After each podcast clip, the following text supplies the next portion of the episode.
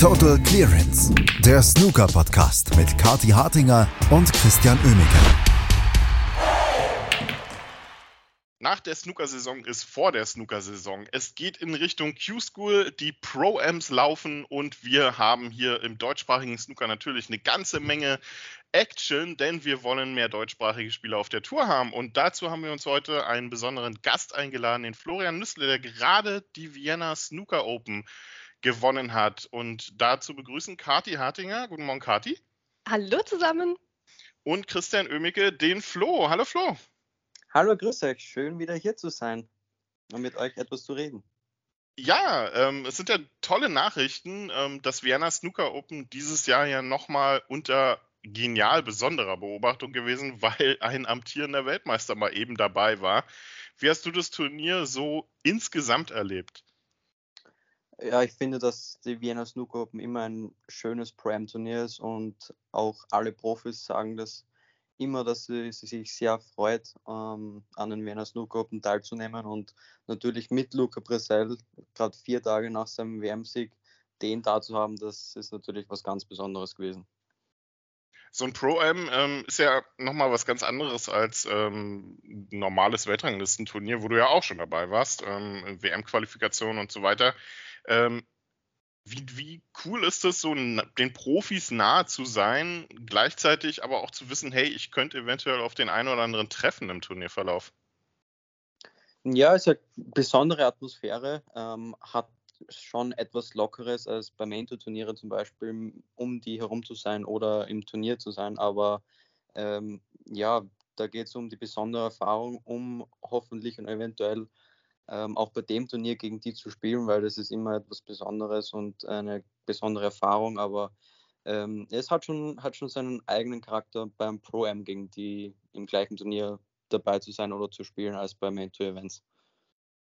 Und dann gleich ähm, mal eben auch ein paar von denen zu schlagen, ne? wenn man so sich durchs Draw klickt und sich mal so anschaut, wen du da alles äh, besiegt hast dieses Jahr. Robert Milkins, Tom Ford und dann natürlich auch Lukas im Finale. Also ein herausragendes Turnier ähm, gespielt, muss man ja wirklich mal sagen, Flo. Ja, vielen Dank. Also das habe ich auch so empfunden. Ähm, auf heimischem Boden das natürlich zu machen, ist für mich etwas ganz Besonderes. Aber ich habe mich da ein bisschen durchs Turnier kämpfen müssen am Anfang, habe gar nicht so meinen Rhythmus gefunden.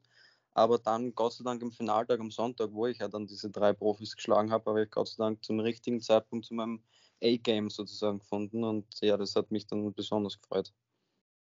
Wo lag der Schlüssel, würdest du sagen, um, um dir wirklich dieses Turnier zu holen, um dann auch im Finale hier einmal mit 5 zu 0 nach Hause zu gehen, oder gesagt, zu Hause zu bleiben, weil du warst ja quasi schon daheim?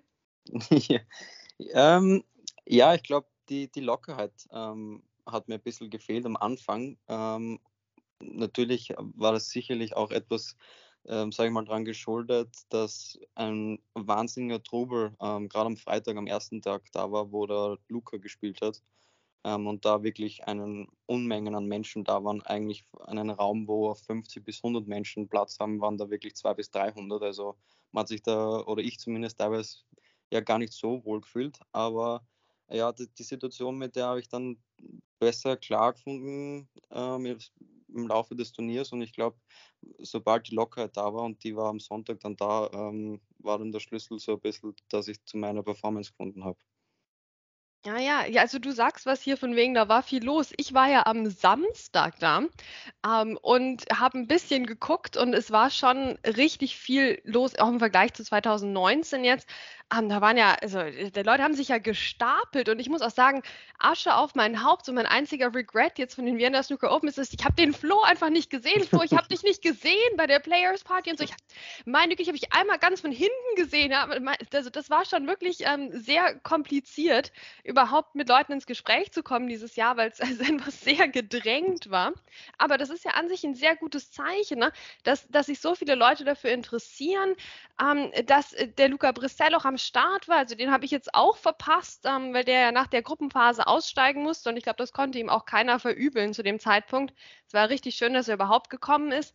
Ähm, aber ich frage mich schon so, ne, wo geht's hin mit den Vienna Snooker Open? Was, was, sagst du denn? Also soll das professioneller werden? Braucht man vielleicht einen anderen Austragungsort? Oder bleibt das einfach so und das war jetzt ein vorübergehender Superhype, den wir dieses Jahr erlebt haben? Ja, ich glaube, es ist schwer zu sagen. Ähm, ich habe so vom, am Rande mitbekommen, dass äh, es dieses Jahr von der Organisation her schon sehr schwer gewesen ist, gerade von Sponsoren und so her. Ähm, also ich weiß nicht genau, wie es in den nächsten Jahren weitergeht. Es war natürlich, glaube ich, äh, gerade mit Luca dieses Jahr ein bisschen eine Überforderung auch. Ähm, das hat man dann auch mit den Leuten gesehen, dass eigentlich zu wenig Platz war und ähm, ja, dass die ganze Situation ein bisschen überfordert ist. Ich hoffe natürlich, dass in den nächsten Jahren das Vienna Snooker Open weiterhin geben wird. Ich glaube, es schaut nicht schlecht aus, aber ja, ich denke, dass es so auch passt, wie es ist, weil da es doch in diesem Club auch eine sehr lockere und lässige Atmosphäre ist und ähm, ich glaube, das, das passt so, wie, wie es ist. Ja, und es hat ja auch Tradition, so wie es ist, ne, mit dem äh, Spanferkel, was da immer gegrillt wird und so.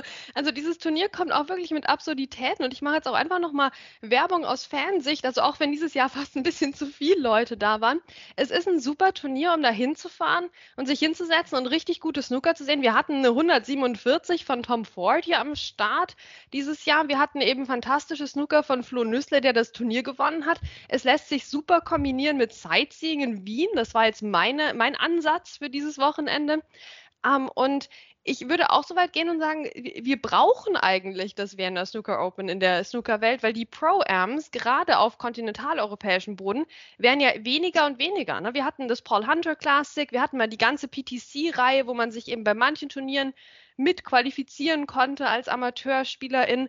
Aber jetzt, jetzt wo auch noch Gibraltar weg ist, also das ist schon ein bisschen traurig. Also ich finde, für das Vienna Snooker Open muss man echt jetzt kämpfen, oder? Wie siehst du das?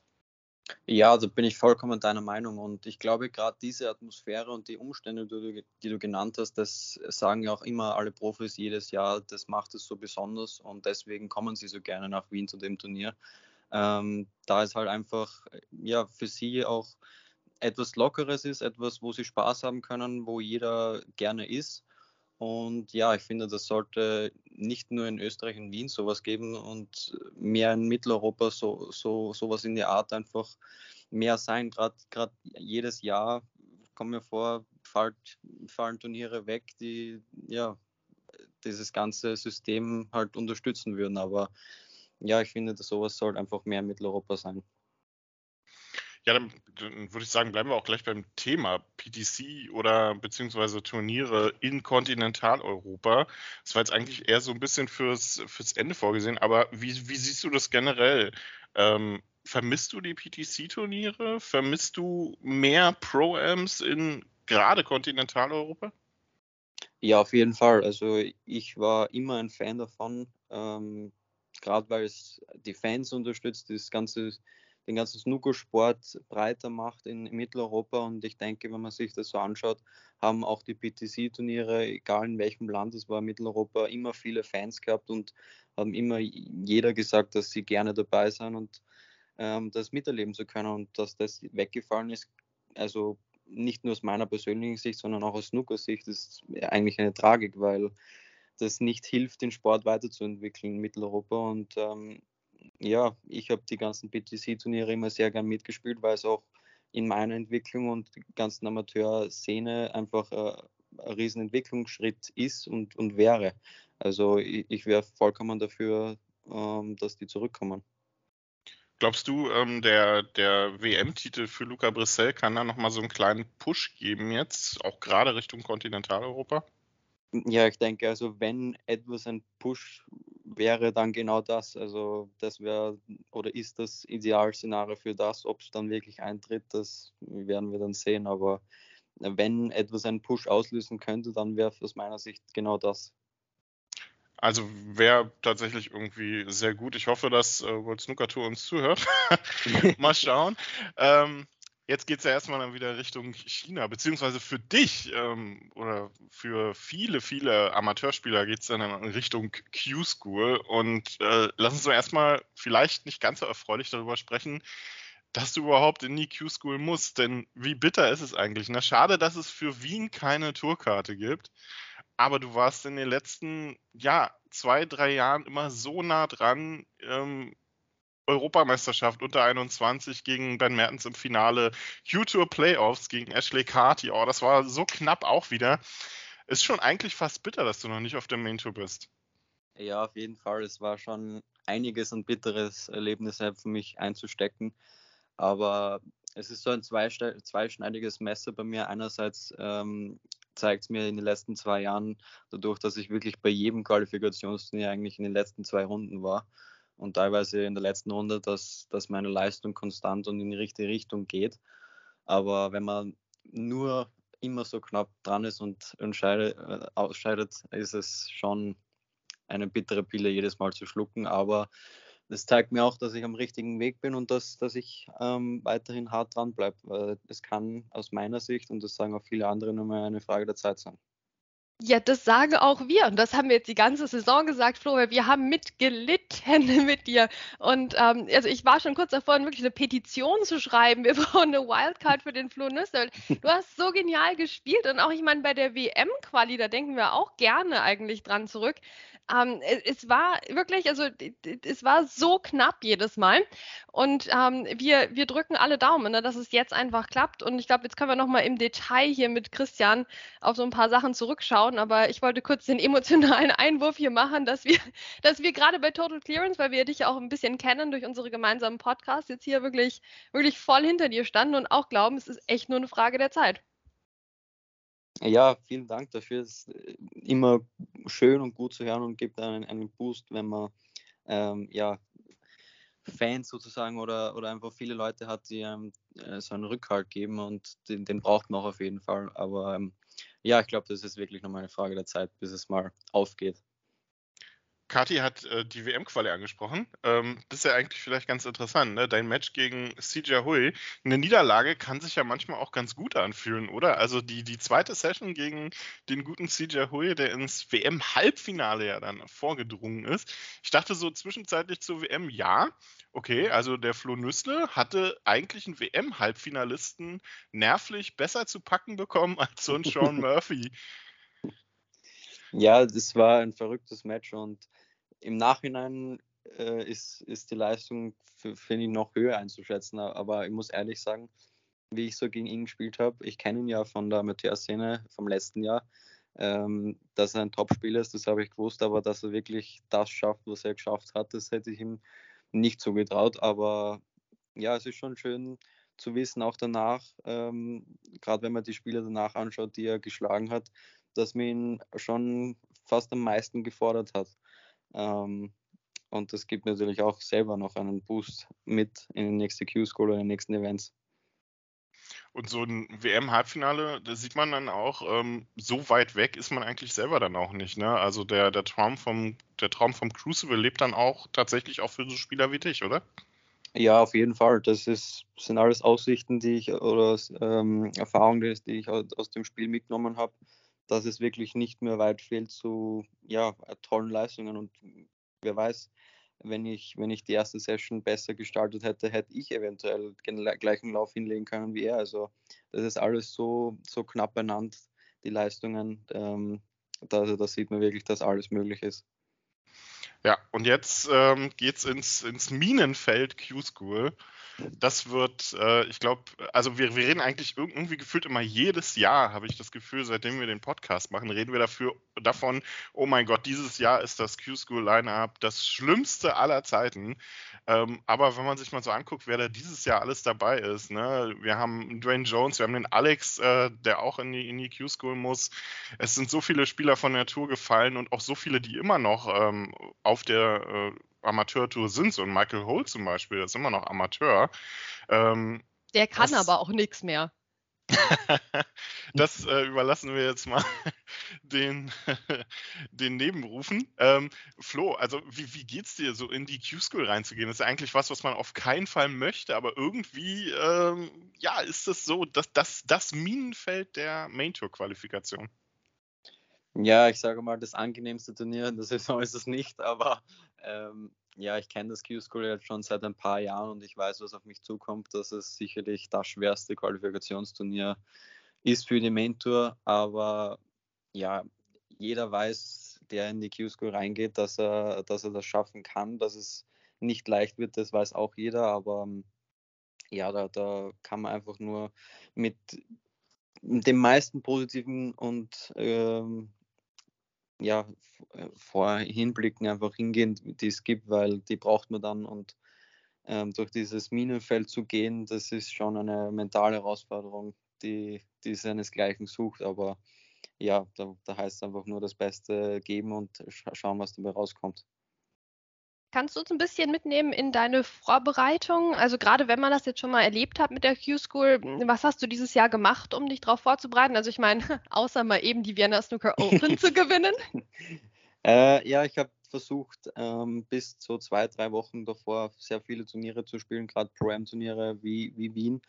Ähm, und dann so ein bisschen jetzt zwei bis drei Wochen davor ein bisschen runterzufahren, ähm, die Batterien aufzuladen und dann eine Woche davor werde ich in Sheffield wieder sein, in der Dingshan Hui Academy und mich mit vielen anderen guten Amateurspielern, die bei der Q-School sein werden und Profis ähm, vorbereiten, um dann sozusagen echt sharp in die Q-School zu gehen und dort hoffentlich meine Topleistung abrufen zu können.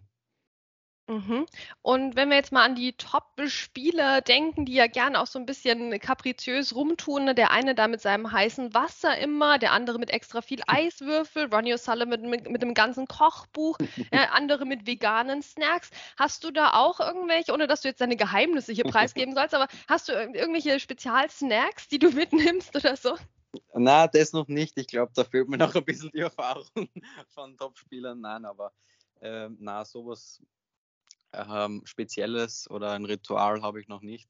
Ähm, vielleicht kommt es ja noch in den Jahren, aber ähm, ich habe schon meine, meine Strategien im Snooker oder meine, meine Anker sozusagen, die ich in jedes Match hineinnehme, aber ähm, das ist jetzt nichts auffällig, was Besonderes.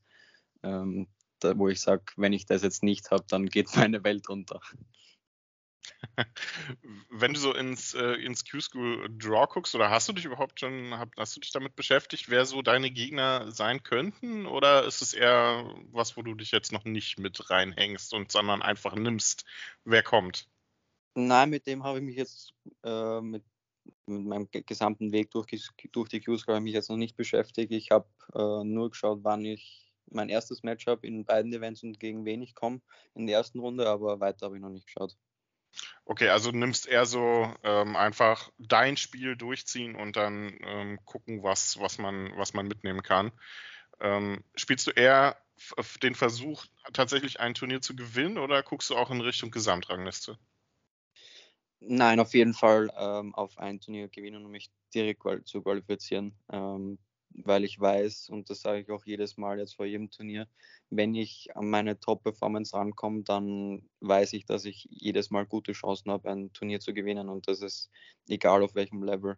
Und deswegen habe ich auch die gute Erfahrung vom letzten Jahr schon, wo ich zweimal knapp dran war in der zweimal in der Vorschlussrunde. Deswegen weiß ich, dass ich auch in der Q-School das Zeug dazu habe, ähm, so ein Event zu gewinnen. Und klar, wenn es nicht klappen sollte, ähm, dann hoffe ich natürlich, dass in der Gesamtrangliste, in der Order of Merit, ganz weit nach vorn geht, um eventuell ja wieder ein quasi ein freies Profijahr zu haben. Jetzt hatten wir ja ein bisschen Konfusion auch mit dem Ranking, dadurch, dass jetzt plötzlich mehr Leute drin bleiben durften in der Tour. Und da war natürlich auch die Frage, warum gibt es nicht mehr ähm, Plätze für die Q-School? Ne? Warum lässt man jetzt die alten campen da weiter auf der Tour? Hast, hast, hast du dich damit überhaupt beschäftigt oder ähm, lässt man sowas gar nicht an sich ran? Weil jetzt geht es einfach darum, hier Matches zu gewinnen.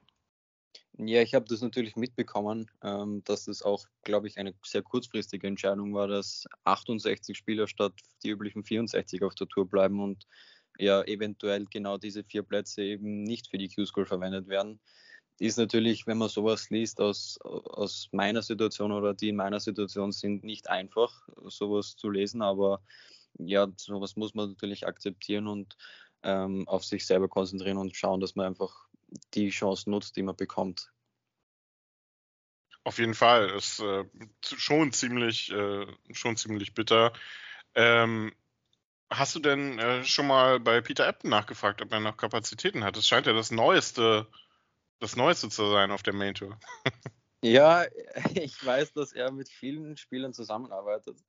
Ähm, aber ich glaube, dass er sicherlich ein, ein guter Baustein ist und mit seiner Erfahrung ein, ein, ein guter ja, Gesamt, so soll man sagen, Gesamt äh, Einblick geben kann.